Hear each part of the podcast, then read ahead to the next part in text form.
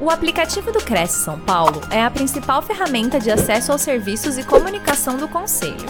Faça agora o download na App Store e na Play Store. E siga nossas redes sociais no Facebook e Instagram.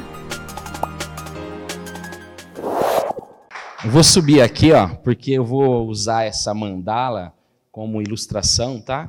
Aí só para falar aqui sobre a mandala, é apenas uma metáfora, tá? Às vezes eu levo isso daqui dentro de empresa, as pessoas assustam, falam, meu Deus, o que é esse negócio aí, Diogo? Alguma religião? Algum... Não, não tem nada a ver. Isso daqui é puro autoconhecimento. É só uma metáfora para a gente entender como nós funcionamos, como nós pensamos, como nós agimos, como nós reagimos, quem nós somos, de onde viemos, para onde vamos. Quem aqui já participou de alguma palestra de autoconhecimento ou algum workshop? O que vocês acreditam? Vocês acreditam que o autoconhecimento é importante para a nossa vida? Sim ou não? Muito, né? Muito. É isso que eu acredito também. Então, o que eu vou trazer para vocês é isso. Essa ferramenta, ela tem aproximadamente 4.500 anos. Foi uma ferramenta que ficou muito tempo escondida em escolas mistiásticas, escolas que eram mais fechadas. E é através de um psicólogo, de um psicanalista, ele democratizou nos Estados Unidos, chamando Cláudio Naranjo, né? E aí hoje essa ferramenta está dentro de empresas, dentro de organizações, está no mundo corporativo, ela é utilizada tanto para a nossa vida pessoal, para a nossa vida profissional, e é uma forma de a gente entender como o ser humano funciona. Tudo bem? Então, assim, é, eu me sinto muita vontade aqui, nesse local, porque eu passei aqui durante um ano. Um ano treinando os jovens. Foi um projeto que eu fiz com a Cristiane, e aí eu levando o autoconhecimento para os jovens. Então, toda semana eu estava aqui, nessa sala, né, ensinando os jovens sobre autoconhecimento. E eu acredito, sinceramente, que o autoconhecimento é, transforma a nossa vida, liberta a nossa vida. Quando a gente não se conhece, a gente paga um preço muito alto, muito alto por não se conhecer. Eu acabo refletindo isso e reagindo tudo isso nas outras pessoas, porque é como se eu quisesse mudar a outra pessoa. É como se o meu jeito, a minha personalidade, fosse o jeito certo de viver aqui na Terra. E aí eu tenho meus problemas. Quem aqui, só para saber, já teve problema de relacionamento? Quem aqui já teve? Vamos lá, levanta a mão aí. É. Problema de relacionamento. Quem aqui já teve problemas de descobrir a sua carreira e a sua profissão? De não saber qual a carreira e profissão. E às vezes ficou mudando de carreira e profissão. Quem aqui já teve problemas financeiros? Só para saber. financeiros, né? Saúde, problemas de saúde. Saúde. Por que, que acontece isso? O que, que vocês acham? Por que, que nós temos desafios e esses problemas? Quem aqui pode me ajudar? Porque a gente precisa se encontrar, porque a gente precisa se conhecer. Então, autoconhecimento é uma oportunidade de eu me tornar um ser humano melhor, um ser humano mais completo, um ser humano mais amoroso, mais bondoso, com mais empatia, com mais compaixão, com mais conexão. Porque quando eu não me conheço, eu apenas reajo ao mundo. Então é mais ou menos assim: o mundo está me dando o que eu quero, eu estou feliz. Estou na minha essência, estou, nossa, todo mundo está me reconhecendo, me valorizando, estou super bem. O mundo não está me dando o que eu quero, eu começo a reagir, começo a dar porrada realmente. E aí eu fico nessa dualidade entre luz e sombra, essência e personalidade, ego e personalidade e essência. Eu fico nessa dualidade. Nem um João Bobo, sabe João Bobo? Que fica ali, assim, ó, uma sensação que a nossa vida é uma montanha russa, porque eu não me conheço. E o mundo, na realidade, não é dual. Vocês vão entender isso. Talvez vocês aprenderam que o mundo é dual. O mundo é dualidade. Então o mundo é preto e branco, é rico e pobre, é Lula e Bolsonaro, entende? É direita e esquerda, e eu tenho que me posicionar, eu tenho que brigar, eu tenho que fazer isso. Não. Tudo para ser cocriado aqui na face da terra, tudo para ser materializado, existe uma lei do três, que é a lei do equilíbrio, que é a lei da ação, reação e intermediação. Imagina que só tivesse lei de ação e reação no universo. Como é que seria o universo? Destruição. Destruição total. Entende? Então, dentro do Enneagrama, nós trazemos três leis aqui. Ó. O círculo aqui representa a lei do um, a lei da totalidade. Para quem acredita em Deus, a lei de Deus, a lei do universo, onde um ser superior criou tudo isso, Como assim, Diogo, um ser superior criou tudo isso? Quem criou as estrelas? Quem criou a lua? Quem criou o universo? Foi o ser humano? Não, foi alguém aí superior, né? Para quem acredita em Deus, em Deus. O triângulo aqui representa a lei do três, a lei da cocriação, a lei do equilíbrio, a lei da consciência, que tudo para ser materializado precisa de ação, reação e intermediação. Até para você nascer, alguém agiu, alguém reagiu e você nasceu. E a gente vê a lei do três aonde? Em tudo. Você tem uma mente, você tem emoção e você tem corpo. Três. Todas as religiões, Deus é dividido em três: Deus Pai, Deus Filho e Deus Espírito. Na física quântica, prótons, elétrons e nêutrons. Na eletricidade, positivo, negativo e neutro. Na música, melodia, ritmo e harmonia. Tudo. Tudo em três. Será que é coincidência isso? Ou será que é uma lei universal? Agora, quando eu estou em desequilíbrio, eu estou na dualidade. Faz sentido isso? Sim ou não? Sim. E aí nós temos aqui também a lei do sete, que é a lei da quê? Da transformação, da evolução. De sete em sete anos a gente está evoluindo, transformando. Zero a sete anos, você é uma pessoa. Sete a 14, você é outra pessoa. 14 a 21, outra pessoa. Aonde que a gente vê a lei do sete? Sete dias da semana, sete notas musicais, sete chakras, sete cores do arco-íris, tudo sete. Sete, sete, sete. Setênios. Sete anões. Sete anões é brincadeira. Mas é sete também, entende? Então são leis universais que quando a gente não conhece, a gente paga um preço muito alto. Faz sentido isso? Então vamos lá, agora sim. Aí, bom. Vamos lá. Então, como são os líderes e empresas no cenário atual hoje? Como é que são os líderes hoje? Vamos lá. São líderes bonzinhos? Como é que está as empresas hoje? Ou são líder que busca apenas poder, resultado, lucro, alta performance? A maioria, né? Poder, lucro, alta performance é importante para as empresas, sim ou não? É importante, tá? Mas a qual preço? O preço de sacrificar a sua própria vida? O preço de você ficar doente, de dar um burnout? O preço de você perder a sua família? Não. De novo, então, vem um equilíbrio. Entende? A nossa vida. Não, pode acender. a nossa vida, então, a gente a todo momento. Pode deixar acesa, é melhor. A todo momento a gente está buscando, então, evoluir, crescer, mas com equilíbrio. Tudo que gera desequilíbrio dá problema, dá burnout, dá depressão, dá síndrome do pânico, dá um monte de coisa. E por que, que acontece isso? Porque as pessoas não se conhecem. Então, como poderiam ter é, empresas mais lucrativas, mas mesmo assim mais humanizada, mais consciente, mais equilibrada? Conhece empresas assim? Sim ou não? Você conhece empresas que têm lucro, que têm poder, que têm alta performance, mas são empresas humanizadas? São empresas conscientes? São empresas que cuidam do outro? Sim ou não? Existe, lógico que existe. A minha, a sua existe, a minha. Ok? São poucas. São poucas, mas existe. E, aqui, e aí? Como é que faz para ter isso, então? Por que, que algumas pessoas são mentais, outras emocionais, outras instintivas? Por que, que as pessoas são diferentes? O que, que vocês acham? Por que, que as pessoas são diferentes? Por que, que algumas pessoas é mais nação, é mais corpo, é mais instinto, mais raiva, mais sangue nos olhos, sai fazendo? Outras pessoas são mais coração, são mais sensíveis, são mais emotivas, e outras pessoas são mais cabeção, racional, vivem aqui mais na cabeça. Por que, que as pessoas são diferentes? Por que, que algumas pessoas são bons líderes, bons gestores, têm uma equipe engajada e outra não? O que, que falta na humanidade? O que, que falta nos líderes? O que, que falta nos vendedores? O que, que falta nos gestores? O que, que falta nos donos de empresa? Ou o que, que falta nos colaboradores também? O que, que vocês acham? O que, que falta para a humanidade? Vamos lá. Empatia. O que mais? Entender a necessidade de um é igual para todas. O que mais? Conhecimento. Autoconhecimento. Entender que as pessoas são diferentes.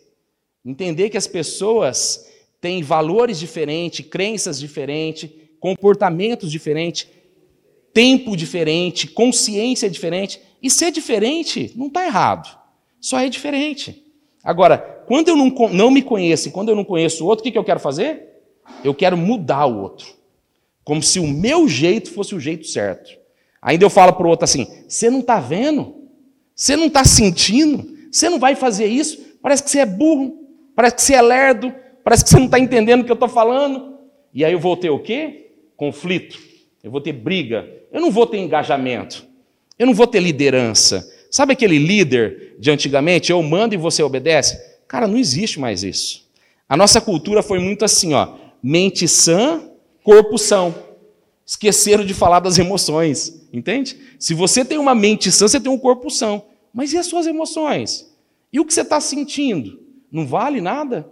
Então era mais ou menos assim: ó, você chega no trabalho, não quero nem saber o que você está sentindo lá fora. Isso é um problema seu. Você chega aqui no trabalho, você tem que virar uma máquina, criar uma máscara e você se vira. Não estou nem aí com você. Era assim ou não? O mundo mudou. A humanidade mudou. Hoje o líder, o vendedor, o gestor que não entende sobre isso, cara, não consegue nem montar uma equipe mais. Pode falar. Por resultado. Exatamente, mas com qual o custo disso? Então, mas aí que está acontecendo com grandes empresas? Rotatividade, turnover, não para a gente, não tem talento, não tem desenvolvimento. Porque o mundo mudou. As pessoas mudaram. Agora, imagina uma empresa que ela reconhece você, que ela cuida de você, que ela desenvolve você, que ela vê o seu talento, que ela vê o seu dom, que ela vê os seus valores, que ela entende sobre a sua personalidade, os seus instintos. Cara, é outra empresa. São poucas empresas? Sim. Só que é a empresa que eu acredito. Essa em... Cara, então, olha que, olha que interessante isso. Eu conheço empresas que mesmo a pessoa ganhando menos que o mercado, ela não sai daquela empresa. Ela está feliz. E não tem quem tira ela de lá.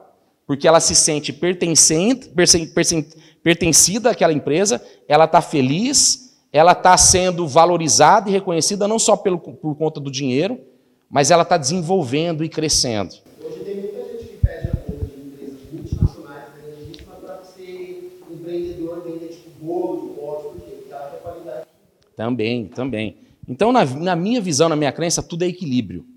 É equilíbrio. Não dá mais para pagar um preço para você ficar doente, perder a sua família, ficar com burnout, com depressão, entende? Não dá mais, né? Não faz mais sentido. Né? Mas vamos lá, vamos entender isso. Empresas são feitas de pessoas. Colaboradores são pessoas, clientes são pessoas, líderes são pessoas, você é uma pessoa. Se você não entende de pessoa, como é que você vai liderar? Como é que você vai vender? Como é que você vai ser um bom gestor? Na base da porrada, de novo? Na base do controle, de novo? Na base só do resultado, de novo? Não, não dá mais. Então, principalmente agora com a inteligência artificial, se você não entender de gente, cara, você está fora do mercado. Porque a inteligência artificial ela vai, ela vai fazer o quê? Ela vai substituir um monte de trabalho. Agora, se você entende de gente, se você entende de você, se você entende de personalidade, se você entende de ser humano, se você tem empatia, compaixão, liderança, né? se você inspira aquele seu colaborador, ninguém tira isso de você. Porque a inteligência artificial não vai fazer isso. Pode perguntar. Só uma colocação. Se você começa a falar, são todas pessoas, são pessoas, isso faz mais responsabilidade para o líder, para o gestor. Porque ele não vai poder falar, ah, isso é uma política da empresa. É a empresa que quer. Não. A empresa não existe, são pessoas. Então são pessoas que comandam as empresas que querem isso. Isso é. Ok. Você não pode mais jogar a responsabilidade para a empresa. Ah. Você, como líder, como gestor, tem que assumir a responsabilidade que quem está decidindo é você. Legal. Bacana. Ok. Respeito, respeito a sua opinião. Vamos lá, vamos refletir sobre isso. Quando você descobre verdadeiramente quem é você, quando você realmente entende sobre gente, sobre pessoas, não é mais porque nós somos assim. É para quê? É para que, que você tem essa personalidade? Para que, que você tem esse cargo? Para que, que você tem é, essa empresa? Para que, que você tem é, esse momento na sua vida? É sobre o para quê. Para que somos assim? Então você para de julgar, você para de criticar, você para de querer controlar, porque você entende realmente que você veio aqui com um papel. Isso tem a ver com a nossa missão e com o nosso propósito de vida. Quando eu não entendo, é o porquê, eu fico me questionando. Por que, que as pessoas são ricas, outras são pobres? Por que, que as pessoas, outras, são mais felizes e outras são infelizes? Por que, que umas pessoas são diferentes? Eu quero entender esse processo e eu não consigo entender. Agora, quando eu descubro o para quê, para que, que eu estou aqui? Para que, que eu estou aqui na Terra? Para que, que eu sou um líder? Para que, que eu estou nessa instituição? Para que, eu, para que eu vendo? Entende? Não é só sobre dinheiro, não é só sobre resultado. É muito além disso. Agora, quando você fica preso no porquê, aí você quer fazer o quê? Você quer mudar o outro, você quer questionar, você vai julgar, você vai criticar. Está fazendo sentido, sim ou não? Estão entendendo isso? Então, um novo mundo. Um mundo, eu acredito nesse mundo. No mundo onde pessoas e empresas, lideranças, família, a educação têm equilíbrio. Um mundo onde nós temos propósito. Um mundo onde nós vamos evoluir e as pessoas vão evoluir junto. Não faz sentido, na minha cabeça, na minha crença, 2023 ter guerra, 2023 ter fome, 2023 a gente passar as necessidades que a gente passa. Não faz sentido. Um mundo abundante, um mundo próspero. Por que, que acontece isso? O que, que vocês acham? Por que, que acontece isso? Por que, que tem guerra? Ganância, egoísmo. O egoísmo está onde? No ego, na personalidade. Eu estou olhando para mim, eu estou pensando em mim, eu não estou pensando no próximo. Eu estou pensando em quê? Em sobreviver a todo momento. Eu quero sobreviver e eu estou cuidando do meu. Eu não estou nem aí pelo outro. Imagina se as pessoas que estivessem lá no poder, no governo, em tudo, não olhasse só para si, olhasse para a população, olhasse para o todo, olhasse é, para as pessoas como seres humanos, como todos nós somos irmãos. E não nessa guerra de ego, de disputa, de ganância, de briga, de ser o melhor. A gente ia viver em outro planeta, sim ou não? Total. Mas quando eu não me conheço, eu vivo aonde? No meu ego, na minha personalidade. E aí vocês vão entender aqui como o Enneagrama traz isso. Então, quem eu sou? Sou Diogo Garcia, como a Cristiane falou, sou empresário, empreendedor, há mais de 20 anos na área da educação, tenho faculdade, tenho colégio, mas a minha grande paixão mesmo, a minha grande missão e propósito é o autoconhecimento. É levar o autoconhecimento para dentro das empresas, para as famílias, para as pessoas, porque eu tenho toda a humildade do mundo de falar que o autoconhecimento salvou o meu casamento, salvou a minha relação com a minha mãe, com meus irmãos, com os meus filhos, salvou a minha relação com os meus sócios, com os meus clientes. Porque antes do autoconhecimento eu acreditava que eu me conhecia. E eu queria fazer o quê? Mudar o outro. Eu queria mudar a minha esposa, eu queria mudar os meus irmãos, eu queria mudar o mundo. E eu não compreendia como as pessoas funcionavam. E eu tinha muito problema de relacionamento. Então, é, hoje, a minha vida é o autoconhecimento, levando o autoconhecimento para as empresas, para as pessoas e para as famílias, porque realmente liberta as pessoas. Um bom líder é aquele que inspira e motiva seus liderados. Eu passar isso daqui.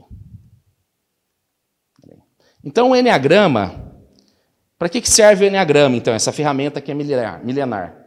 O Enneagrama serve para a gente ter acolhimento, empatia, compaixão, autoconhecimento, evolução, para a gente descobrir a nossa missão de vida, a gente ser líder, para a gente ter consciência, para a gente entender de pessoas e comportamento. O Enneagrama não serve para a gente rotular as pessoas aqui. Não é sobre isso. Só que as pessoas estão presas num padrão de comportamento. As pessoas estão presas numa personalidade. E quando eu não tenho consciência disso, eu fico preso no mudo. O Enneagrama também serve para a gente tomar consciência do preço que nós pagamos por ficar preso na nossa personalidade. O Enneagrama serve para eu descobrir meus vícios mentais, crenças limitantes, a forma como eu percebo o mundo, vícios emocionais, que são as nossas paixões, as nossas ações, reações, os nossos comportamentos e também a nossa essência. Então, o Enneagrama é um mapa da personalidade, um mapa da essência, um mapa da consciência e um mapa dos instintos. trabalha mente, emoções, corpo, espírito e alma, tudo. Através do Enneagrama você começa a realmente entender como você funciona, e não só você, você começa a entender o outro também, como o outro funciona. Então o Enneagrama não serve para rotular, para conformismo, ah, eu sou assim, vou morrer desse jeito. Não serve para julgamento, não serve para o egocentrismo, para o vitimismo, para o achismo, para a crítica, não é nada disso. O Enneagrama, então, é o quê? É um mapa dessa personalidade que estuda nove personalidades. Então, Enia significa nove personalidades, e gramos, essa figura geométrica, né, que fala como que nós funcionamos. Aí, nós temos ali, ó, o 8 busca poder, o 9 busca paz, o 1 perfeição, o 2 prestatividade, o 3, performance, o 4, profundidade, o 5, privacidade, o 6, precaução e o 7, prazer. Existe uma motivação por trás, então é além do comportamento. Algumas ferramentas falam sobre comportamento. O Enneagrama fala da motivação, o que está por trás das suas ações. Por que, que nós fazemos o que fazemos na vida, nos negócios, nos relacionamentos, em tudo na nossa vida? E muitas vezes nós não temos consciência. E o que a gente faz? A gente repete padrão. Repete padrão, repete padrão, e não muda, e não muda, e não muda. Até que chega um momento da nossa vida que o universo, o Papai do Céu, manda alguns presentes para você e você tem que aprender. É como se Deus estivesse falando para você: cara, você vai aprender ou não? Você vai mudar ou não? Ou você vai continuar reagindo? Você vai continuar lutando, fugindo, congelando? Então, quando a gente não se conhece, a gente age como se fosse um animal, lutando, fugindo ou congelando. Se entrar alguém armado ali agora, ó, encapuzado, não vai entrar não, é uma simulação, tá? Entra alguém armado ali, encapuzado. Quem aqui vai fugir? Levanta a mão aí. Fugir. Sair correndo. Quem vai congelar? Vai fazer assim, ó, morri. Morreu. Quem congela? Quem vai pensar em atacar o cara? já fala, está armado, já fala um pouco da personalidade. E quem não vai fazer nada? Não estou entendendo nada. Né? É igual animal. E a todo momento a gente está nessa reação, quando eu não tenho consciência. E a minha personalidade, ela faz eu reagir dessa forma. Eu fico preso aqui, ó, de um jeito. Sempre percebendo o mundo de um jeito, sentindo de um jeito e comportando do mesmo jeito. E tendo o quê? Os mesmos resultados. Sabe quando você fala assim, cara, eu não estou entendendo porque minha vida não está mudando. Eu estou vendo um monte de gente crescendo, evoluindo, e aí parece que minha vida não sai. Parece que eu estou patinando, ou às vezes parece que eu estou caindo, ladeira abaixo. É porque eu estou preso na minha personalidade. Entende isso? Esse, esse preso na personalidade tem um, um grande peso nisso, essas crenças? Total. O que, que define a nossa personalidade? experiência de infância com a figura paterna e materna, não necessariamente pai e mãe, mas quem criou você. Mecanismos de defesa que vêm da psicanálise, uma forma que você, você pega para você se proteger. Então é mais ou menos assim: a criança fala assim, cara, eu não aguento mais sentir essa rejeição, esse abandono. Então eu crio um mecanismo de defesa mental, emocional e instintivo para não ver mais. É como se eu colocasse uma venda nos olhos, tampasse o meu coração e eu falo, caraca, deu certo, ó, eu neguei, fui para a negação, deu certo. Ou eu contei uma historinha aqui, eu racionalizei, olha, funcionou, não estou sentindo mais aquilo.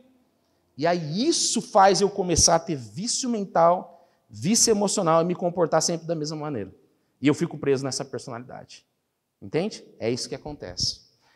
Só que, na essência, quem que a gente era na essência? Vamos lá. Pensa aí numa criança. Numa criança de um ano, dois anos. O que, que vem na mente de vocês quando vocês pensam numa criança? Inocência, que mais? Pureza, que mais? Que mais? Amor, bondade, esperança, capacidade, humildade, vulnerabilidade. Isso são virtudes. Nós éramos essa criança. Só que em algum momento da nossa vida aconteceu o quê? Porrada, batida. Entende? Diogo, todo mundo passou por isso? Todo mundo passou por isso. Por que, que passou por isso, Diogo? Porque a criança via papai e mamãe que nem Deus. Olhava aquela pessoa grandona e falava assim: não, amor absoluto, proteção absoluta, reconhecimento absoluto, valorização absoluta. E papai e mamãe é Deus?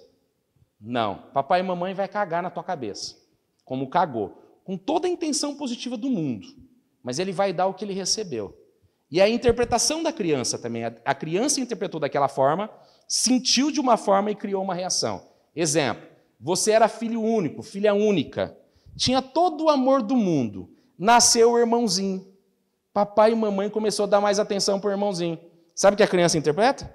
Papai e mamãe me abandonou. Deixou de dar aquele amor. Abandonou de fato? Não, mas foi como a criança interpretou. Ou não, a criança realmente foi abandonada. E aconteceu aquilo na vida dela. E ela vai criando, então, máscaras, vai criando um mecanismo de defesa para se proteger. Só que ela vai esquecendo de quem ela é. Ela vai esquecendo da essência dela. E ela fica presa nessa máscara. E quando não dá certo essa máscara, ela pega outra máscara. E pega outra máscara. E vai criando várias máscaras. Em casa ela é uma pessoa, no trabalho é outra pessoa, com os amigos é outra pessoa, sempre se protegendo. Sempre querendo ser reconhecido e valorizado. E no fundo, aqui no coração, tem um buraco dentro dela. Entende? E aí ela projeta para o mundo exatamente o que está dentro dela. O que ela projeta para o universo?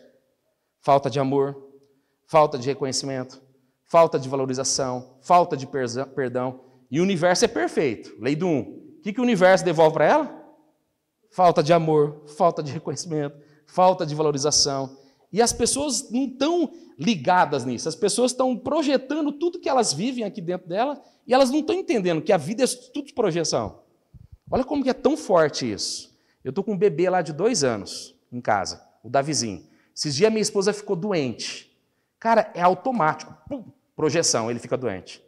Ele sente tudo que a mamãe está sentindo. Estão entendendo o que eu estou dizendo?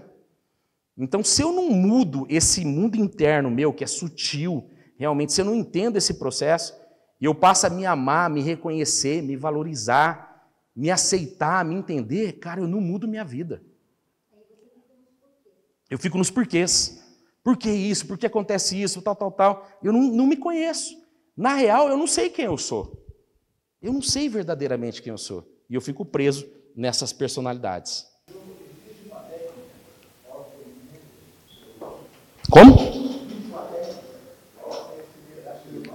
Existe uma técnica? Cara, eu acredito que essa daqui é uma grande técnica para a gente se conhecer. Eu acredito. Essa, essa, essa ferramenta tem 4.500 anos. Não, não, Enneagrama. Enneagrama. A mandala é apenas um símbolo aqui, como se fosse uma, uma, uma, um manual de instrução do ser humano, como se fosse um mapa, né? como se fosse uma grande metáfora, que fala das personalidades e fala como a gente pode evoluir. Quer ver? A gente vai entender. Ó. Quem aqui, quem aqui é mais instintivo, corpo? Aqui, ó vive mais aqui no presente, tem uma sensação que parece que está carregando o mundo nas costas. Quem aqui? Levanta a mão. Quem tem mais raiva? Tem mais raiva. Tem raiva, tem ira. Às vezes existe uma certa agressividade, impulsividade. Sabe aquela coisa assim? Ah, eu esqueci de pensar. Eu esqueci de sentir. Quando vê, eu já fiz. Depois eu vou pensar, depois eu vou sentir. Então, quando eu ver, eu já fiz a merda. Sabe assim? Faltou o que para essas pessoas? Faltou coração e faltou mente. É como se elas vivessem aqui, ó, 70, 80% no corpo. Tem uma sensação que estão carregando o mundo nas costas. Parece que as pessoas são lerdas, são burras, são devagar, faz tudo errado e você faz certo. Busca controle, busca autonomia. Entende? A todo momento eu estou controlando e autonomia. Só que não gosta de ser controlado. Gosta de controlar, mas não gosta de ser controlado. Entende? Por quê? Porque eu estou preso aqui no quê? No meu corpo. Estão entendendo isso? Olha aqui, ó. Ó, o instinto distorcido, quando eu estou preso no meu corpo. Olha o que, que vem aqui, ó. Ó, vem raiva, vem impulsividade, agressividade, controle, impaciência. Eu não tenho paciência com as pessoas. Parece que as pessoas são devagar. Ira, ressentimento. O que é ressentimento? Fica ressentindo aqui, ó. Ah, eu não aceito, eu não perdoo. Nossa, por que, que ele fez isso? Tal, tal, tal, tal, tal, tal. Preguiça, teimosia. Então, isso daqui é um corpo distorcido. Diogo, quem é emocional cai aqui? Cai. Quem é mental cai aqui? Cai. Mas quem é corpo vive muito aqui. Entende? Por isso que tem raiva. Por isso que às vezes dói aqui assim, ó, dói as costas, dói as coisas, porque eu tô aqui no corpo. E aí essas pessoas olham para aquelas pessoas que são emocionais e falam assim: eu não estou entendendo por que, que eles estão chorando. Parece tudo mimiz, mimizento, vítima, fica chorando aí, sofrendo, não estou entendendo. Entende? Olha para aquelas pessoas, você fica aí pensando, aí, racionalizando, planejando. Bora fazer, bora acontecer. Então, essas pessoas dentro da empresa são aquelas pessoas que saem fazendo. São os tarefeiros, sabe? Sai fazendo, sai executando, sai que nem uns doidos. Mas falta planejamento, falta empatia, falta compaixão. Percebe isso? E aí eu pago um preço muito alto. Né? Agora, olha o instinto quando está equilibrado. Quando esse povo vem para o coração, abre o coração. Quando esse povo vem para a mente, abre a mente, equilibra o corpo, se conecta aqui dentro com o espírito e com a alma. Percebe? Se o meu corpo está equilibrado, o meu coração é equilibrado e a minha mente é equilibrada, eu me conecto, eu estou equilibrado. Eu me conecto com o meu espírito, com a minha alma. Agora, o meu corpo está machucado. O meu coração está machucado. A minha mente está toda tumultuada aqui. Eu me conecto com o espírito, com a alma? Claro que não. Agora, olha essas pessoas em equilíbrio. É um outro ser humano. Olha ali. Praticidade, liderança, acabativa. Ele se reconhece, ele se valoriza, autonomia, foco nas tarefas, força, ação certa e se torna um realizador, se torna um líder. Quando está equilibrado.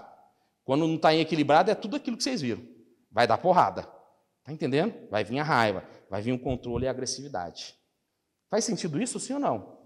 Eu estou falando aqui ó, de três centros de inteligência: instinto visceral, presente, terra, energia terra. Aqui, inteligência emocional, energia água, sutil, aqui do coração. Vive mais no passado, aquele povo vive mais no presente. E aqui, inteligência mental, aéreo, vive mais no mundo da lua e vive no futuro. Então ali é presente, ali é passado e aqui é futuro. Ali é terra, ali é água, aqui é ar. E aqui no meio é fogo, de transmutação. Então quando eu estou equilibrado, eu transmuto, eu elevo a minha consciência. Entende? Eu dou uma oitava, né? uma transformação. Agora, centro de equilíbrio, o eixo. Centro de equilíbrio. Por quê? Porque nós somos aqui, ó, mente, emoção e corpo, espírito e alma. Eu não sou só corpo. Mas quando eu não estou enxergando, quando eu estou na minha personalidade, eu acho que eu sou só corpo, é igual animal. Por isso que eu sinto aquela raiva, aquela agressividade, aquela impulsividade, aquele controle. Eu esqueço que eu tenho um coração. Eu esqueço que eu tenho uma mente. Entende? E esse povo aqui olha para aquele povo e fala assim: nossa, que povo agressivo. Nossa, parece que eles são muito agressivos, assim, sabe? Só dá porrada. Parece que eles não têm coração. Entende?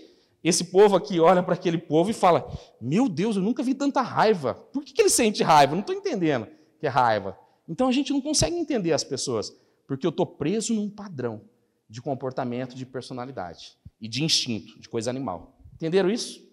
Olha aqui agora os emocionais. Ó, quando o emocional está distorcido, eles estão vivendo aqui, ó, 70%, 80% no coração. E aquilo é real, ó, não é mimimi. Então, eu sabendo disso, eu já mudo o meu olhar com essas pessoas. Porque a pessoa está aqui com o coraçãozão aberto, ó, machucado. Aí vem o quê? Carência, abandono, rejeição, adaptabilidade, atenção, amor condicional. Eu amo e espero algo em troca. Vitimização, tristeza profunda, não se sente amados, não se sente merecedores. Entende? E aí aqui é uma carência profunda. E aquele povo cai para cá? Cai. Aquele povo cai para cá? Cai. Só que esse povo que está aqui, cara, é muita dor. Eu ia nos treinamentos, nas formações, eu vi esse povo chorando e eu sou um mental. Vocês vão entender a minha personalidade. Eu sou um mental, eu vivo aqui na mente. Eu falava, Ih, ele combinou com o treinador, certeza. É tudo, tá tudo combinado, isso daí não existe. O cara chorava de soluçar, assim, parecia que estava morrendo, entende? E era real mesmo, é um sentimento real. Quando você passa a entender isso, você passa a ter empatia, compaixão, respeito. Não é mimimi. É real isso daqui, ó. É como se você sentisse a dor do outro. Quem aqui é mais emocional? Vamos ver. É assim, sente a dor do outro. Entende? De dói aqui, ó. Dói, dói que acho que vai morrer às vezes, né? De tão dor que é aqui, ó.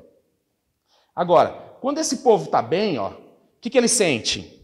Empatia, compaixão, são atenciosos, profundos, amor incondicional, eu amo e não espero nada em troca, é livre, liberdade, livre-arbítrio, autêntico, performance, é prestativo, entende? É uma pessoa extremamente bondosa, amorosa.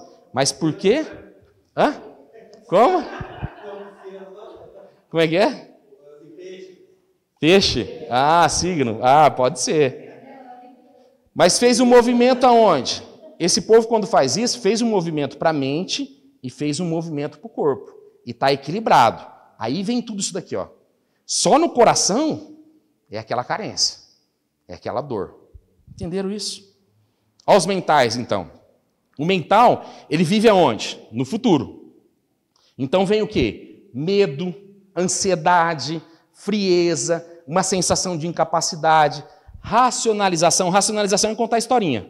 Tipo assim, deu merda. Ah, deu merda por causa disso, disso, daquilo. Fica contando historinha, entendeu? Ah, eu sou assim por causa disso, disso, daquilo.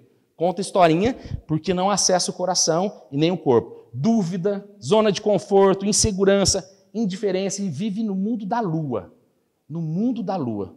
Cheio de projetos, cheio de sonhos, cheio de ideias. Você não vai fazer? Peraí, estou estudando.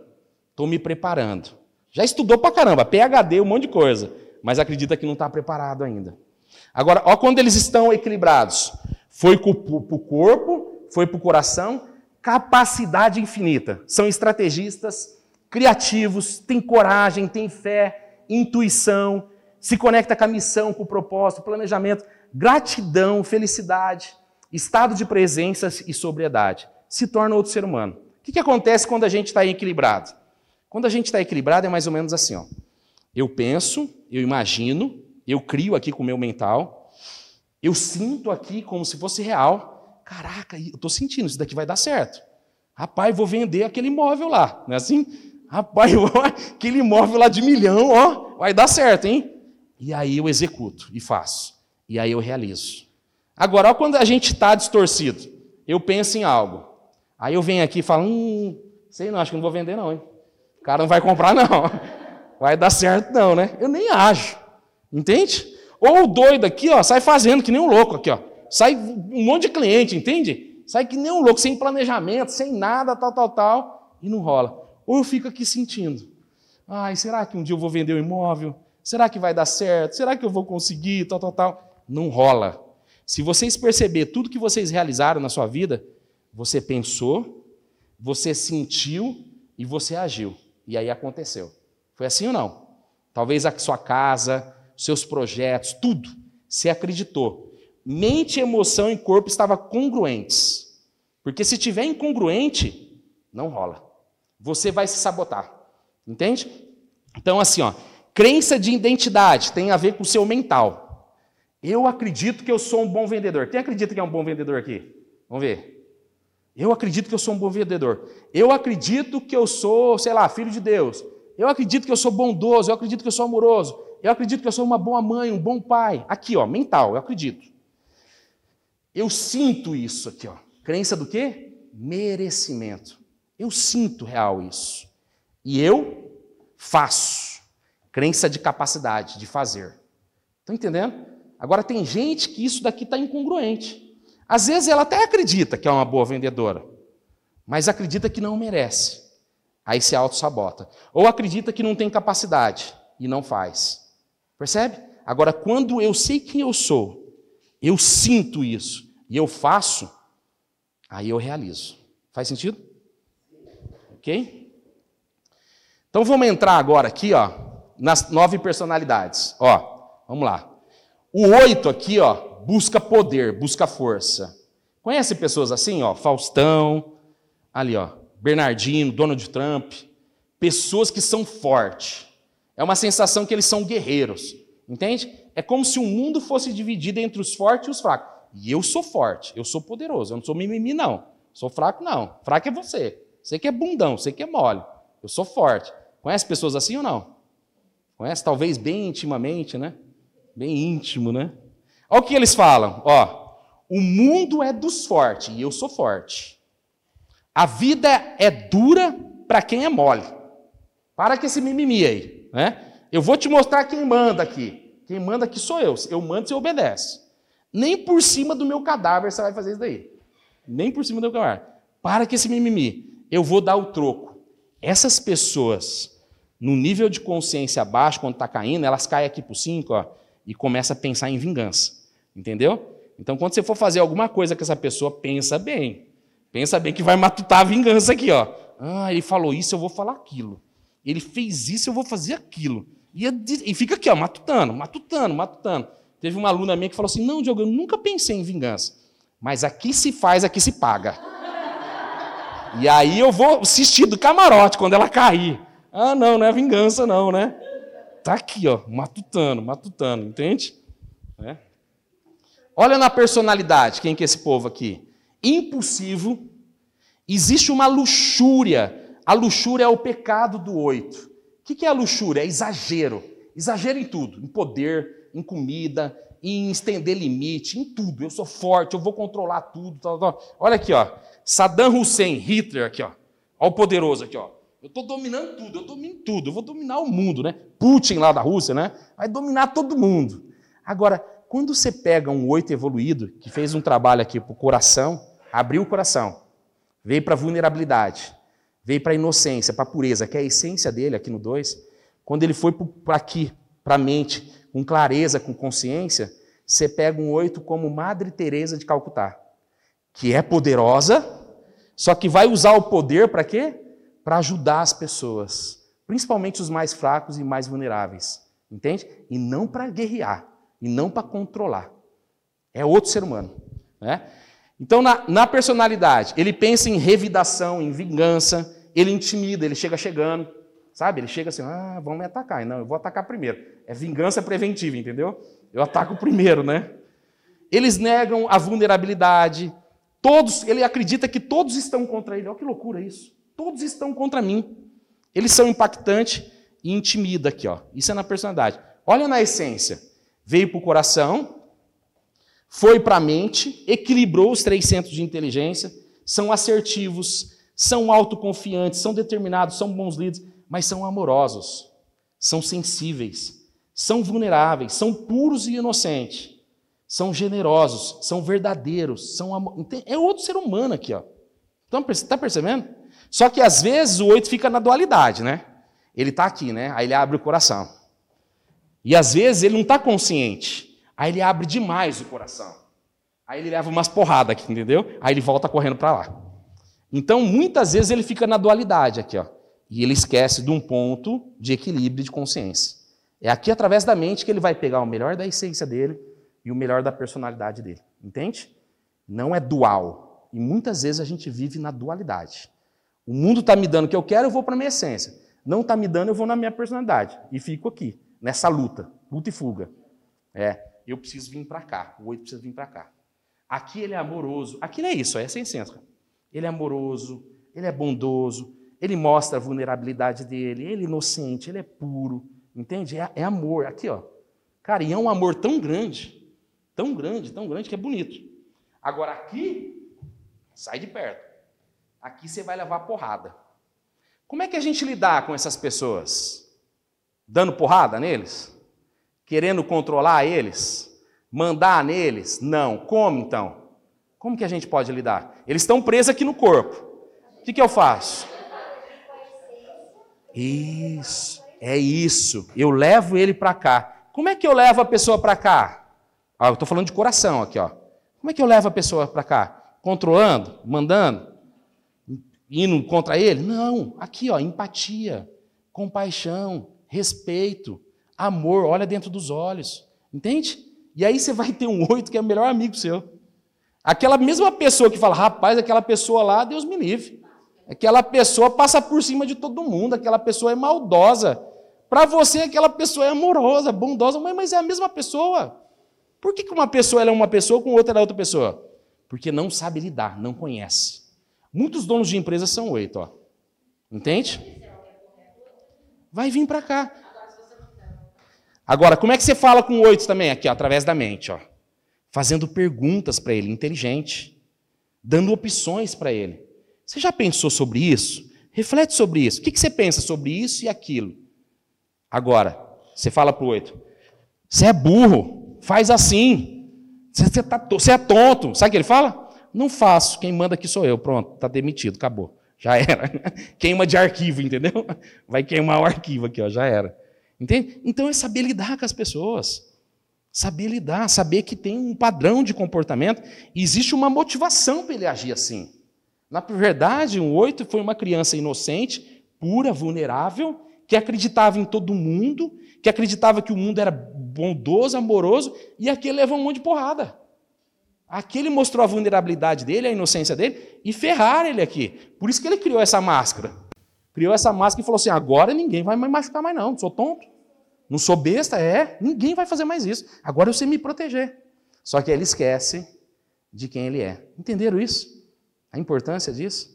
Tomar consciência disso muda sua vida, muda sua relação com outras pessoas. Salva casamento, como salvou o meu casamento. Salva a relação com seus pais, com seus filhos. Você entender sobre isso. Faz sentido ou não? Vamos para o 9. Aí vocês podem perguntar aí, tá? Vou rodando. O 9 busca paz, busca harmonia, busca consenso. Quando vocês olham para aquelas pessoas, o que vocês enxergam? Aqui, ó. Nelson Mandela, Gilberto Gil, se fosse um animal, um elefante, o que, que vem na mente de vocês? O que, que vem? Vem raiva? Vem controle? Vem agressividade? Não, né? Vem o quê? Parece que busca paz, né? Eles buscam paz. Eles buscam harmonia. Eles buscam o consenso. Só que na personalidade, olha o que acontece com eles na personalidade. Eles esquecem deles. Eles falam assim: pode escolher você, amor, você que sabe. Você quer pizza de frango ou quatro queijos? Tanto faz, amor. Você quer ir para o campo, papai, você escolhe, amor. Você que manda aqui, sabe? Então ele começa a engolir sapo. Ele começa a esquecer da vida dele. Aqui, ó. O que você pedir para mim tá bom. Vou dormir. Quando acabar, já acabou a confusão. O mérito não é meu, é da equipe. Então ele não se valoriza, ele não se reconhece. Teve conflito, teve briga, o que, que ele faz? Foge. Foge. Foge como? Narcotizando, foge assistindo Netflix, uma série de Netflix, foge, cara, fazendo um monte de coisa, na bebida, alguma coisa, mas ele vai fugir. Ele não vai enfrentar. Só que aí ele paga um preço muito alto por esquecer dos sonhos dele, dos desejos dele, do valor dele. Ele esquece quem ele é. Olha na personalidade. Talvez o mais procrastinador. E não é que ele não é trabalhador, ele é trabalhador pra caramba, mas ele vai deixando as coisas para lá. Sabe aquelas treta de família, que faz 5 anos, 10 anos, 15 anos? Ele fala assim: não, um dia vai se resolver isso daí. Deixa, deixa, deixa que se resolve. Ele vai deixando para lá as coisas, entende? Fuga de conflitos se anulam, vai para acomodação, narcotização é como se estivesse drogado, perda de foco, desvalorização, se cala, engole sapo, esquece dele, entende? Tudo porque ele quer a paz e a harmonia. Mas olha o preço que ele paga pela paz e pela harmonia. É um preço da vida dele. Entende? Agora, olha na essência. Esse cara, na essência, ele faz um movimento aqui para o 3, para o coração, vem aqui para o 6, e aqui vem o quê? Autoconfiança, autenticidade, reconhecimento, valorização. Eu me amo, eu me reconheço, eu sou importante. Aqui vem posicionamento, eu falo. E quando ele fala através do coração, ele traz a paz, a harmonia e o consenso. Eles são os diplomatas, né? Eles vieram no mundo para desenvolver pessoas, para trazer a pacificação, para a criação de consenso, promovem bondade natural. E quando vem para cá, vem o quê? Coragem, fé. Muita coragem, muita fé. E aí eles se tornam realmente realizadores. Na personalidade, esquece dele. É como se ele não existisse. E muitos deles se fundem na vida do outro e passa a viver a vida do outro. E eu já vi nove separando e falo: caraca, e agora quem eu sou? Eu era o outro, então agora eu não sei quem mais eu sou. Entende? É fusão assim, ó. Na essência, na consciência, não. É outro ser humano. Percebe? Talvez é uma das pessoas que tem mais talento para falar, se posicionar. Só que é uma das pessoas que não falam, não se posiciona.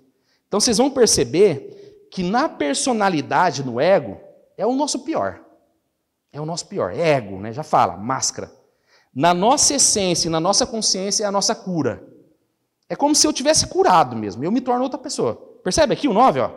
Acomodação, procrastinador, não se reconhece, não se valoriza. Cara, eu sou importante, eu tenho valor, eu tenho autoestima, eu tenho coragem, eu tenho força, eu tenho fé, eu, eu realizo os meus sonhos. É outro ser humano. Entende isso? É como se eu realmente entendesse a minha jornada de vida. E eu me curo e me torno outra pessoa.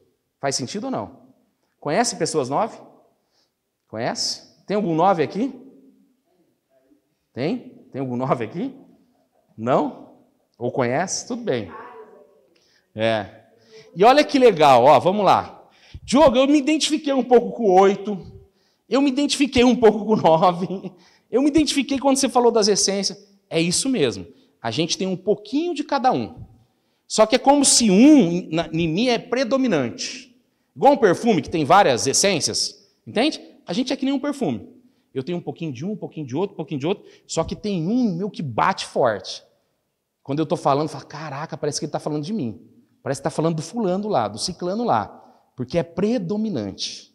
Só que eu sou a totalidade. Eu sou o todo. E quando eu começo a me desidentificar, ir para a minha essência e para a minha consciência, eu me torno todo. Só que eu me torno todo pegando as virtudes de cada um, e não o pior de cada um. Quando eu não sei isso, quando eu não tenho consciência, o que, que eu faço?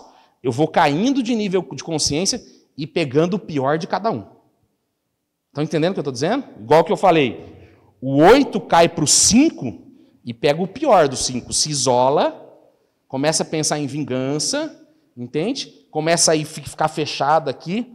O 9 cai para o 6, começa a sentir medo, ansiedade, dúvida, e vai pegando o pior do outro. Isso é a espiral descendente, caindo. Quando eu tenho consciência, eu começo a subir. E vou pegando o melhor de cada um. Entenderam isso? Vamos lá para um.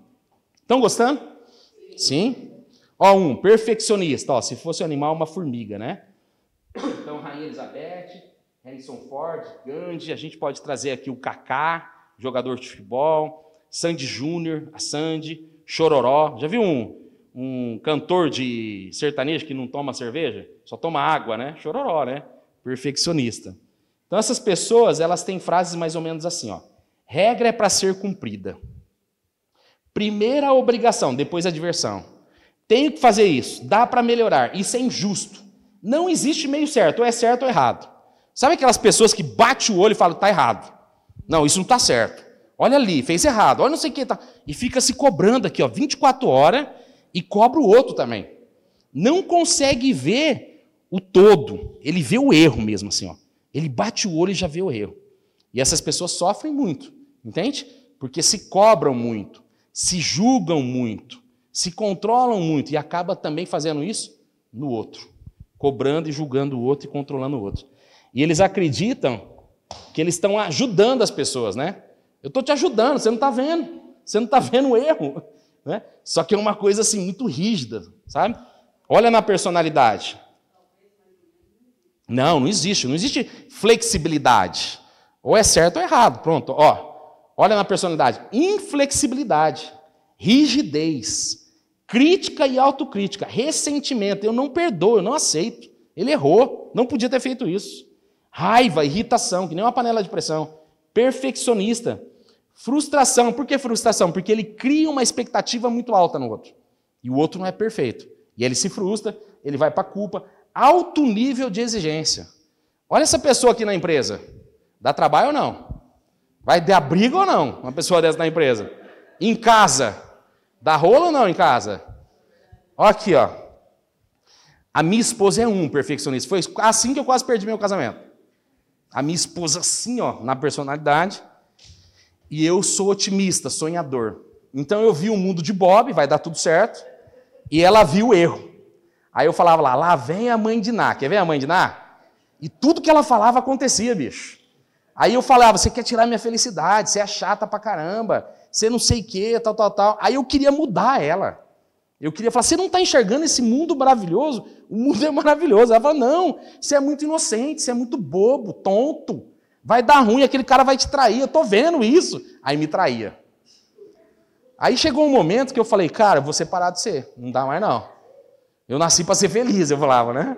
Aqui, eu não quero acessar o coração, eu nasci para ser feliz. E ela falou assim, não, então vamos separar. Você é doido, você é varrido, já quebrou um monte de empresa, vai ferrar a nossa família, vamos separar. E eu tinha um filho de seis meses, recém-casado. E aí, vamos separar. Aí eu caí num treinamento, numa formação, o treinador pergunta assim: quem aqui está passando por problema? Eu, eu, chegou em mim. Falei, estou separando da minha esposa, tenho um filho de seis meses e está tudo certo, já está tudo decidido. Eu vou separar ela também, está tudo beleza. E ele começou a fazer o que comigo? Trazer consciência. Você ama sua esposa? Você ama seus filhos? Você ama seu filho? Você sabe que se, se separar vai ficar longe? Ela ia mudar para Araras, né? A família de Araras tal. E aí eu voltei para casa com uma decisão, com uma escolha. Eu vou mudar a forma de ver ela. Eu vou mudar a forma de sentir ela. Eu vou mudar a forma de me comunicar com ela. Eu vou mudar. Se ela vai mudar ou não é responsabilidade dela, mas eu vou mudar. Eu vou fazer de tudo para salvar meu casamento. E aí eu comecei a ver a esposa que queria me proteger. Não é a esposa que estava criticando, julgando. Ela queria me proteger, ela estava enxergando coisas que eu não enxergava. Eu comecei a ver a mãe maravilhosa, eu comecei a ver a esposa maravilhosa. E quando eu mudo o meu olhar, eu mudo o meu sentir. Quando eu mudo o meu sentir, eu mudo o meu comunicar com ela. E quando eu começo a fazer esse movimento, o que acontece com ela? Que nem um espelho. Nossa, mas esse meu marido é maravilhoso, hein? Olha como ele é sonhador. Olha, mas ele também é realizador. Ela muda o olhar dela, ela muda o sentir, ela muda o agir. Isso, ela vai. E olha que doido. Eu sou a essência dela. E ela é a minha consciência. O que eu mais quero na vida é ser ela. Uma pessoa responsável, comprometido, ético, tudo certinho, acabativa. E o que ela mais quer ser na vida sou eu. Uma pessoa feliz, flexível, ah, tudo isso aqui, ó. Que perdoa, que aceita. E aí, será que a gente está junto por acaso? Entende? Então, isso é equilíbrio. Não é nem 8 nem 80, é os dois juntos que formam uma terceira força. Que força que forma? Três filhos, né?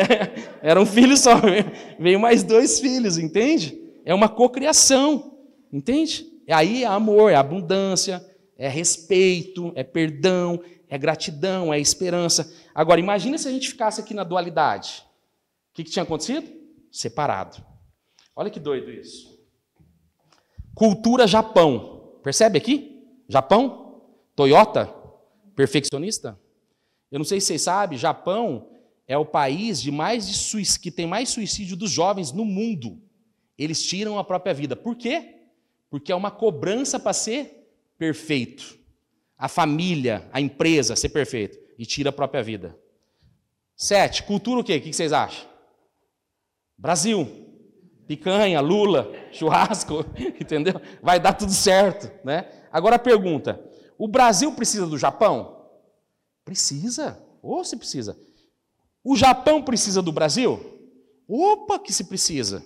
Agora, juntos as duas forças, nasce uma terceira força, nasce um equilíbrio. Mas a gente fica vivendo em quê? Em dualidade, porque nós não se conhecemos. Estão entendendo isso? Tudo existe equilíbrio tudo existe consciência. E tudo existe transformação quando eu me conheço. Então, na essência, é isso daqui, ó. Perdão, compaixão, vai lá para o sete, curte a vida doidado, entende que as pessoas são diferentes, têm consciência diferente, eu aceito a pessoa como ela é, né? Aceitação, serenidade, honestidade, flexibilidade, compaixão, aqui empatia, aqui através do coração, é outro ser humano. É outro ser humano. Aqui na personalidade é assim, rigidez, ó.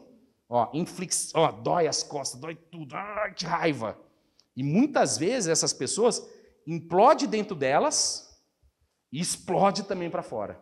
De tanta raiva, de tanta ira. Conhece pessoas assim? Sim? Como é que a gente lidar com essas pessoas? Cobrando, julgando. Quer, quer ter treta com esse povo, começa a cobrar eles. Começa a julgar eles, você vai ver a briga que vai dar. Não, aqui, ó, o caminho, ó. Coração, empatia, compaixão. Olha aqui, flexibilidade. Mente, pergunta, está mostrando aqui. Tira ela do corpo. Entende? É isso. Dois. Ó, se fosse o um animal, um cachorro. O ajudante, Luciano Huck, Roberto Carlos, Princesa Diana, né? Essas pessoas, elas focam no outro. Ela cuida da vida de todo mundo e esquece de cuidar da sua vida.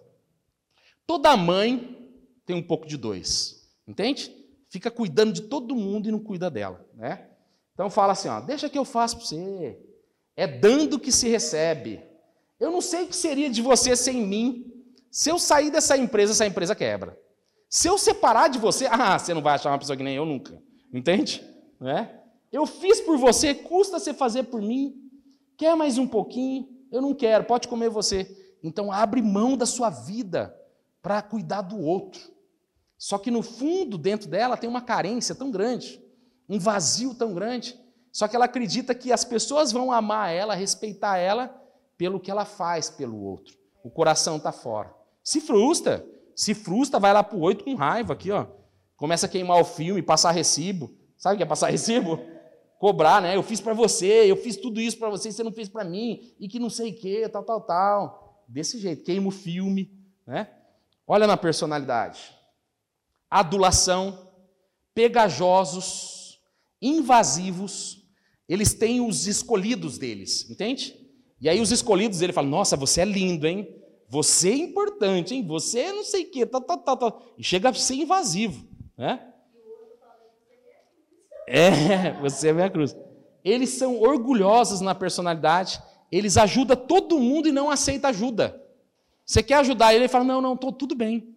Não, não, não precisa de ajuda, não, eu estou bem. Está ferrado, está entendendo? Está quase morrendo e fala, não, estou bem. Essas pessoas na personalidade é aquelas pessoas que emprestam cartão de crédito, que emprestava cheque, sabe? Que se ferra pelo outro. Você liga duas horas, três horas da manhã, não, eu vou aí te salvar, eu vou aí te ajudar. É como se fosse um salvador da pátria, né? E aí reprime as suas necessidades e vive em função do outro, esquecendo de si, na personalidade. Olha na essência coloca o coração dentro delas, vem o que? Primeiro, a humildade. Humildade de se reconhecer humano, humildade de pedir ajuda, humildade de aceitar ajuda, humildade de cuidar de si, humildade de não reprimir as suas necessidades, humildade de entender que ela é importante, ela tem que cuidar dela ou dele, entende? E aí vem a generosidade, vem o livre-arbítrio, eu sou livre aqui, ó. Sensível, empatia, e aí vem o amor incondicional.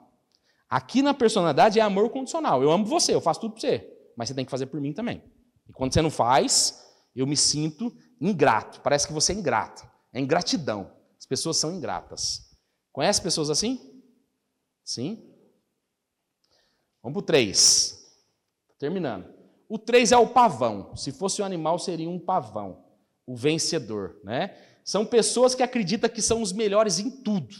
Ó, e de fato são aqui, ó. Esse cara é o maior treinador do mundo de autoconhecimento, desenvolvimento humano. Pelé é o melhor jogador do mundo. E o Dória não é o melhor, o melhor político, não. Ele tentou, né? Ele tentou, mas não conseguiu, né? Tentou ser o melhor político, mas não deu certo para ele, né? Então eles têm frase mais ou menos assim: Eu sou o melhor vendedor da equipe. Você é os seus resultados. Ou seja, se você não tem resultado, você é um merda, você é um bosta, você é um nada. As pessoas te reconhecem e te valorizam pelo que você faz, não pelo que você é. O que é esse negócio de ser? Eu nem sei o que é esse negócio de ser. Você é os seus resultados. Você tem dinheiro, você tem um carrão, você tem uma casona, você tem um cargo bom, ah, as pessoas te amam. Você não tem, você é um bosta, você é um nada. Olha que loucura isso. E aí, o que me mantém em movimento são minhas metas. Se ele faz, eu posso fazer também. E ele acredita, assim, do fundo mesmo, que ele é o melhor em tudo. Entende? Olha na personalidade. Se torna um workaholic, trabalha 12, 14 horas por dia, porque o sucesso é a coisa mais importante da vida dele. É mais importante que a família. É mais importante que outras coisas. Porque ele acredita que através do sucesso as pessoas vão amar ele. Ele confunde sucesso, alta performance com amor. Olha que doido. Se, as pessoas, se eu tenho sucesso, se eu tenho alta performance, as pessoas me amam. Se eu não tenho, não. E aí ele cai numa autoilusão. Ele é o mais camaleão de todo. A pessoa mais difícil de se identificar aqui é o 3. Porque a todo momento, de forma inconsciente, ele fala: Cara, mas eu sou poderoso. Eu sou. Não, mas eu também trago paz. Não, mas eu também sou eficiente. Mas eu também sou bondoso. Mas eu também. Então ele acredita que ele é todos aqui, ó. Ele é um camaleão. E faz isso de forma inconsciente. Aí ele perde o quê? A identidade dele, ó. Sem tempo, vaidade, os fins justificam os meios. Sabe aquela pessoa que fala assim: é, ele tem um carrão, né? Tem uma Mercedes, tem uma BMW, tudo alinhado. Tá? Você fala, Caraca, esse cara é um sucesso mesmo, hein? Aí você vai ver o carro é alugado, a, a roupa já tra- ele parcelou não sei quantas, né? A empresa não existe. Ele fala, ninguém perguntou, ué. Né? Ninguém, então ele, os fins justificam os meios e ele vai tirando as informações. A hora que você olha a capa, você fala, caraca, esse cara é foda. Ou ele vende um projeto para você, você fala, puta, esse cara é o melhor do mundo. Aí ele fala, agora ferrou, agora vou ter que entregar esse projeto. Entendeu? Então tem lábia assim, ó, né? É. Total. Sabia tudo, exatamente. É isso. É isso. Ah, aqui em, aqui em Votorantim tinha um cara que era médico. Médico, aí perderam uma perna, aí uma paciente perdeu uma perna, aí foi ver que ele não era médico. E ele estava se passando como médico. Então ele acredita na própria mentira, no nível de consciência baixo. Né? Agora, na essência, cara, é Ayrton Senna aqui, ó. Na essência, são realizadores, são fodas mesmo, são, são top. Ó. Visão de futuro, realizadores, dinamismo, esperança, traz esperança para um mundo melhor. São empreendedores natos, são eficazes, são autênticos, inspira, supera, tem alta performance. É, uma, é um ser humano de invejar, aqui no bom sentido, entende? Que traz esperança para um mundo melhor e inspira as pessoas. São vencedores na essência e na consciência. Ele vai para o seis, muita coragem, muita fé, e ali o nove representa o que? A família, a paz, o amor, a tranquilidade, o curtir a vida. Aqui não, aqui é orcaholic. Muitos amigos meus estão no terceiro e no quarto casamento, que são três. Entende? Trabalha, trabalha que nem um louco e esquece da família. E eles acreditam que lá na frente vai valer a pena. Ah, já perdeu. Já era. Tudo bem? Quatro. Se fosse um animal, um cavalo, é um intenso. Ou um gato. Por que gato, cavalo, Diogo? Você não sabe o que vai acontecer. Tá bem, daqui a pouco pulou em cima de você, entendeu? Ficou mal, né? Caraca, olha aqui, olha que doido isso. Steve Jobs, Renato Russo, M. House, Cazuza, os, os caras que são da arte, os caras que são sensíveis. E sabe o que é engraçado? Ó, os três estão mortos, né? Aí você pegar o Cazuza também está morto. Falam que Deus escondeu no coração do quatro a origem da vida, que é a própria vida, a própria existência. E quando essas pessoas não entendem isso, elas tiram a própria vida delas, ou na droga, ou em alguma doença, ou alguma coisa. São muito sensíveis. São as pessoas mais sensíveis da face da terra. São as pessoas de sentir a dor do mundo. Exemplo, eu vejo um morador de rua. Cara, eu sofro ali, cara, que parece que eu estou junto com o morador de rua. Eu vejo uma tragédia na televisão, eu começo a chorar. Eu sinto aqui no coração assim, ó, e choro. São considerados, são diagnosticados muitas vezes como bipolares. E é só apenas um 4. Meu filho é 4. Eu tenho um filho que tem 9 anos, é 4. É artista, 9 anos, é músico, já escreveu 25 GB, está escrevendo um livro comigo, inteligentíssimo. Só que quando está na emoção no coração, deixa ele lá. Entende? Ele sofre, ele chora, ele faz aquele drama, aquela coisa, aquela melancolia. Eu já entendo e deixo ele lá. Totalmente. É aqui, ó. Que todo mundo aqui é tudo carente, ó. Aqui é todo mundo. É, mas aqui é mais, né? Então é uma carência muito grande. É uma, uma sensação de rejeição, de abandono muito grande. Né? Olha na personalidade. Ninguém me entende. Só eu sei o que eu estou sentindo. Ninguém me ama, ninguém me quer. As pessoas são muito rasas. Eu sou profundo. Né? Eu sou autêntico, eu sou original, eu sou especial. Sabe aquelas pessoas que são diferentes? São diferentes, eles não gostam de ser parecidos. Eles são extremamente diferentes. Né? Olha na personalidade: desvalorização, melancolia, vitimismo, inveja. Ele inveja no outro, que o outro tem e parece que ele não tem. O outro tem o que eu deveria ter, mas eu não entendo porque eu não tenho. Oscilação de humor, busca por emoções fortes. A vida passa a não fazer sentido, rouba emoções dos outros e tristeza profunda. É buraco aqui, ó. Essas pessoas têm música no Spotify para ir para o buraco. Tipo assim, agora eu vou para o buraco. Aí coloca aquelas músicas de tristeza, coloca a coberta e chora. O que, que aconteceu? Não, eu estou tempo de chorar. Eu preciso sofrer. É sério isso daqui? Verdade. Agora, olha na essência. Eles fazem o quê? Eles saem do coração, vai para o corpo, vai para a mente. Eu levo meu filho direto para lá e para cá. Ele quer ser artista, músico, cineasta, cantor, não sei o que. Tá. Ok, vamos fazer a aula. Vai lá para o corpo. Vem para a mente, vem estudar. Entende? Agora, se eu deixar ele lá, lá é o quê? Só fantasia. Só fantasia, só fantasia. Né? Então, aqui, ó, criação de diferenciais, criatividade, inovação, autêntico, refinamento estético, compreensão do sentimento, gera impacto, toque único, equilíbrio emocional, somos todos um. Na personalidade, talvez a pessoa mais desequilibrada. Na essência, a pessoa mais equilibrada emocionalmente. Por quê? Porque ele aprendeu a sentir. Nós que somos mente, corpo, nós temos dificuldade de sentir. Quem é corpo aqui? Mais corpo? Quem tem dificuldade de sentir? Quem tem dificuldade de abrir o coração? Ninguém. Caraca, vocês estão tudo com o coração aberto? Caraca, olha, tá bom, hein? Evoluídos, hein? É. Cinco, aqui aí, então nós saímos dos emocionais e agora a gente está entrando no mental. Cinco, analítico. O mais cabeçudo de todo. Ó, se o oito é mais corpo, o quatro é o mais coração, o cinco é o mais cabeçudo de todos. Entende? São os nerds aqui, ó.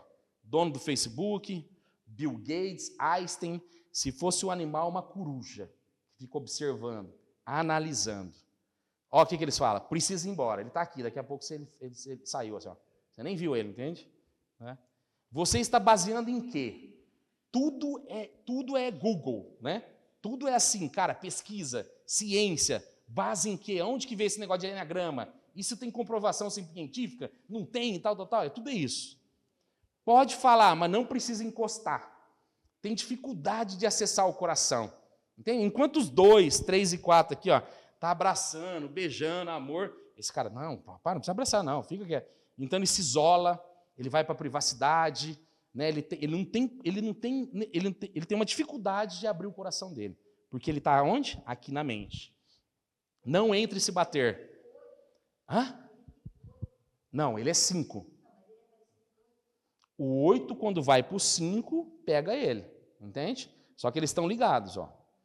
Ele, quando ele vai lá para o 8, pode ser a essência dele, mas pode ser a raiva também. Às vezes ele tem uma raiva de matar, igual o 8. Quando ele pega o pior do 8. Né? Aí, ó, personalidade. Isolamento é a pessoa que mais se isola. Pão duro pra caramba, é o mais pão duro de todos. Né? Avareza, mesquinhez, racional demais, excesso de perguntas, autossuficiente, acho que não, não, precisa de ninguém, apegado nas coisas. Sabe que as pessoas têm coleção?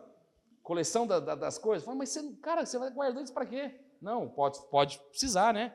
Não quer sentir, não expressa o que sente, indisponibilidade emocional. Aqui, ó, tudo isso daqui, ó. Olha na essência. Eles vão para o corpo, vão para o oito, vão para o dois e se tornam o quê? Especialistas. Se torna, vai para aproximação social, vem a abundância, vem a prosperidade, transmite tudo que sabe, são focados, vieram no mundo para trazer solução de problemas e buscam conhecimento. Quer ver um cara aí que está fazendo história? Como é que ele é americano lá? O doido lá? Que está trazendo um monte de, de Elon Musk. Um 5. Um entende? Só que um 5 que foi para o 8, com muito poder, com muita liderança, e está entregando para o mundo aqui no 2, no coração. Porque se ele fica no 5, o que ele faz? Ele pega todo esse conhecimento dele e guarda, retém. O 5 aqui na personalidade, ele sabe muito. Mas ele fala assim: ah, eu não vou te explicar, eu estudei tanto. Você nem vai entender que eu vou falar para você. Entende? Aí ele guarda e retém. Aí é pão duro, escassez, escasso mesmo. Na essência, não, ele transmite tudo que sabe. Vai para o corpo e vai para o coração. Conhece pessoas assim? Beleza. Vamos para o 6. O precavido, o canguru aqui, ó, Felipe Escolar, Sherlock Holmes, Murici Ramalho, né? São pessoas que têm frase: e se acontecer isso? E se acontecer aquilo? E se isso? E se aquilo? Leva um guarda-chuva porque pode chover. Conferiu o pneu dos carros? Quando você chega com milho, meu curau já está pronto. Então é aquela pessoa que ela olha para o futuro, ela pensa em todas as merdas que vai dar. Ela tem plano A, plano B, plano C, plano D e plano não sei o quê. Aí ele fala, falei, falei que ia dar merda? Falei, claro, pensou em todas as merdas. Pensou em tudo. Alguma merda ia dar, né? Mas foi tão certa que deu a merda, entende? Então olha para o futuro e com muito medo, muita ansiedade, muita dúvida. Olha aqui, ó, na personalidade. Desconfiada totalmente. Ah, não sei não, esse imóvel, Hum, sei não, hein? Tá bom demais para ser verdade. Deve ter alguma coisa errada aí, certeza. Vamos, vamos pesquisar, vamos ver. Né? Negativo, ansiedade, incerteza, medo. Aqui mora o medo. Paralisação, necessidade de validação e si e projeção. Projeta todo medo no outro. Olha na essência, é outro ser humano. Fé inabalável, prevenção de risco, só que não é exagerado, entende? Ele, ele prevê de forma equilibrada e age com coragem, com fé, busca informação, bom senso, responsável, tranquilidade, intuição, coragem e planejamento. Ele vem para o corpo, sai da mente, sai das neuroses, sai aqui do medo, do e si, vem para o corpo, faz o que tem que acontecer, abre o coração com muito autoconfiança, com muita certeza, com muita fé, com muita coragem e volta para cá mais evoluído. Percebe? Agora, olha o preço que essa pessoa paga por não conhecer a sua personalidade e ficar preso nela. É um preço muito alto. É um Santo total. É um preço muito alto aqui, ó. Percebe? Vamos para o 7, para a gente finalizar. O 7 é o macaco, né? Por que macaco, Diogo? Porque pula de galho em galho. É o otimista, né? O sonhador, né? Ivete Sangalo, Jô Soares, Tata Werneck. Olha as frases pelo menos ficou aprendizado. Deu merda na vida dele. Ele falou: não, aprendi. Aprendeu nada, repetiu de ano. Perdeu o casamento, perdeu o emprego, se ferrou. E ele fala que ele aprendeu. Né? Eu nasci para ser feliz. Essa era a minha frase. Essa é a pior de todas. As. Se não deu certo, é porque ainda não terminou, mas vai dar tudo certo. Olha que louco. Está entendendo? Parece louco, né? Então, na cabeça dele, na mente dele, tudo vai dar certo. Não tem como dar errado. Até quando dá errado, ele fala assim: foi melhor, né?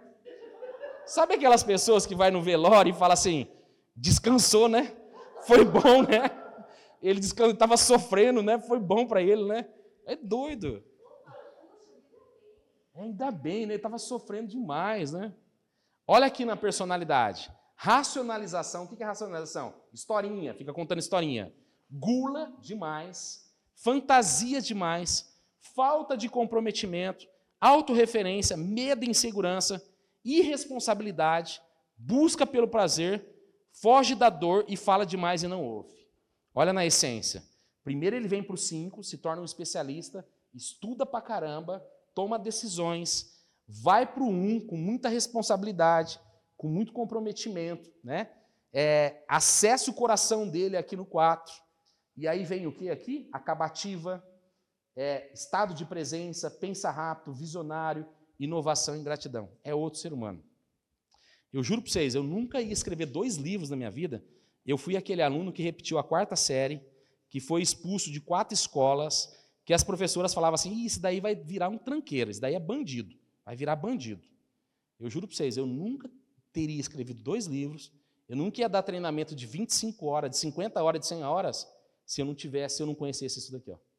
Hoje eu sei quem eu sou. Isso é libertador, isso liberta a nossa vida, entende? Então, conhecer sobre a sua personalidade, sobre a sua essência, sobre os seus instintos, através da sua consciência, transforma a sua vida. Transforma a sua vida, tá? E para a gente encerrar, ó, dentro do Enneagrama nós temos os instintos, instintos de autopreservação, social e sexual. Isso daqui a gente recebeu da nossa ancestralidade como estratégia de sobrevivência.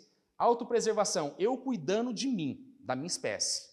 Então, por isso que eu, eu como, né? por isso que eu vou dormir, por isso que eu sinto sono, fome, frio, financeiro, é tudo que é ligado a você.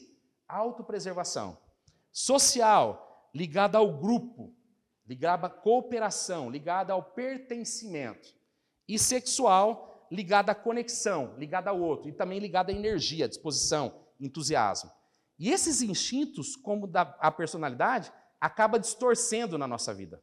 Então, sempre a gente tem um instinto que é dominante, um instinto que é reprimido, que eu não cuido dele, não olho para ele, e um instinto que está mais normal. Agora, imagine o seguinte: uma pessoa que tem uma autopreservação dominante, como é que ela olha o mundo?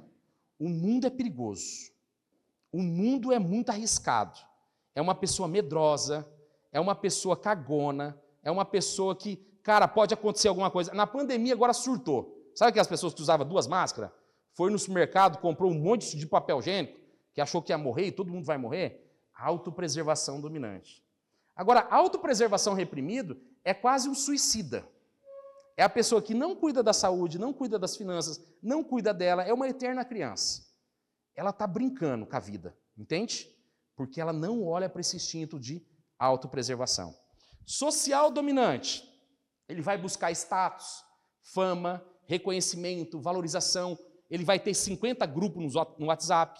As pessoas são muito importantes, as causas são importantes. E ele está focado nisso.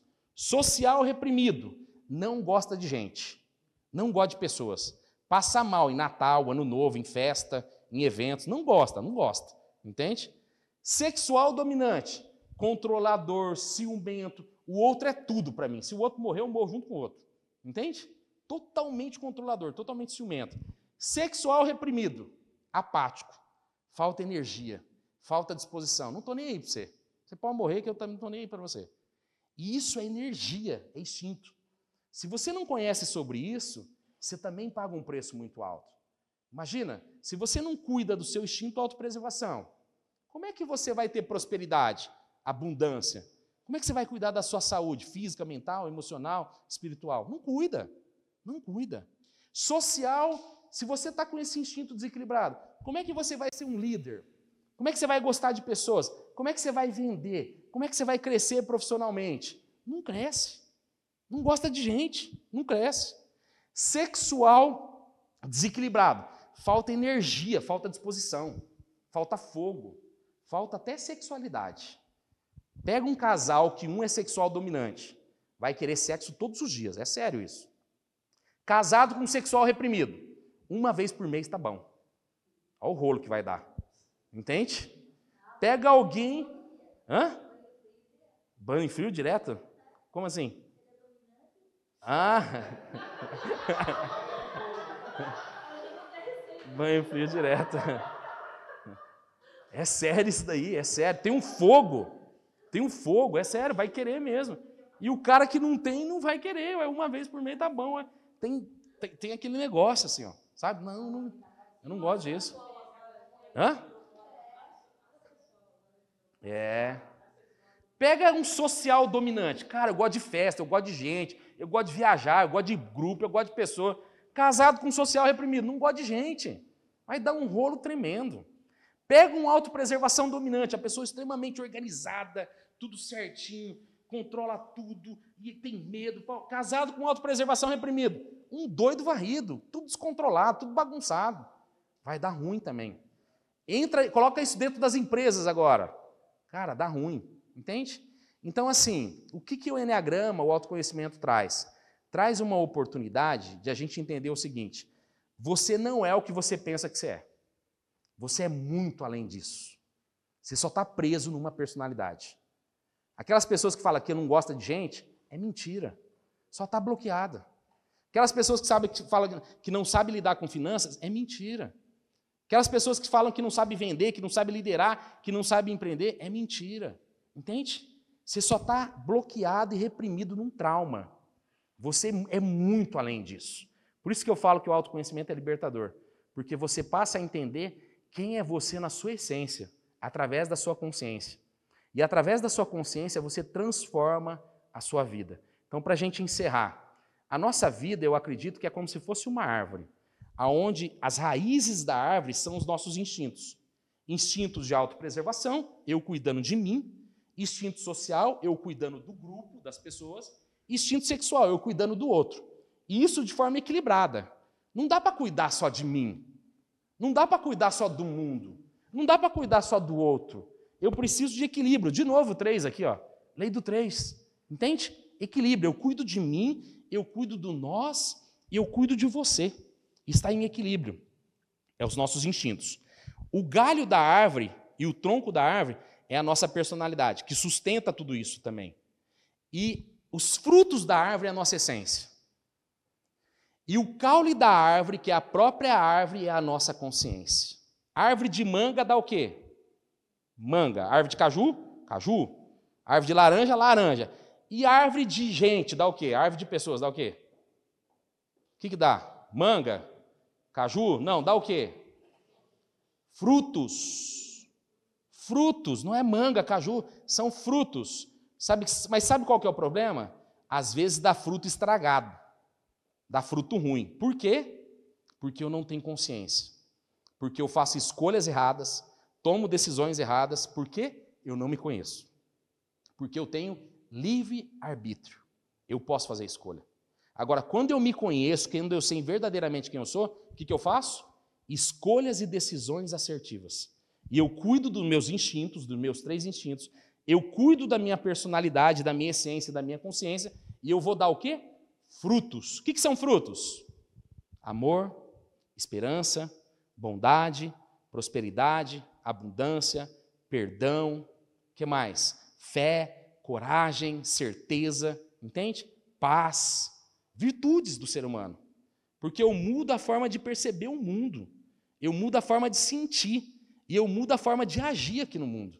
Eu acho que a nossa maior busca aqui como seres humanos na Terra é passar a enxergar o mundo como Deus e como Cristo enxerga o mundo. Deus enxerga o mundo com maldade, com raiva, com ódio, com ego. Deus sente isso? Não. Como é que Deus percebe o mundo? Com amor. Como é que Deus sente? Com amor. E como é que Deus age? Com amor. E quando a gente começa a perceber isso, a gente se torna instrumento de Deus aqui na terra. E a gente percebe que nós fazemos parte de um todo. E eu sou um instrumento aqui para a humanidade, para melhorar, melhorar essa humanidade. Faz sentido ou não? Sim? Então essa é a busca do ser humano. Eu estou aqui para evoluir, para aprender, para crescer, para ser um ser humano mais inteiro, mais bondoso e mais amoroso. É isso. Obrigado.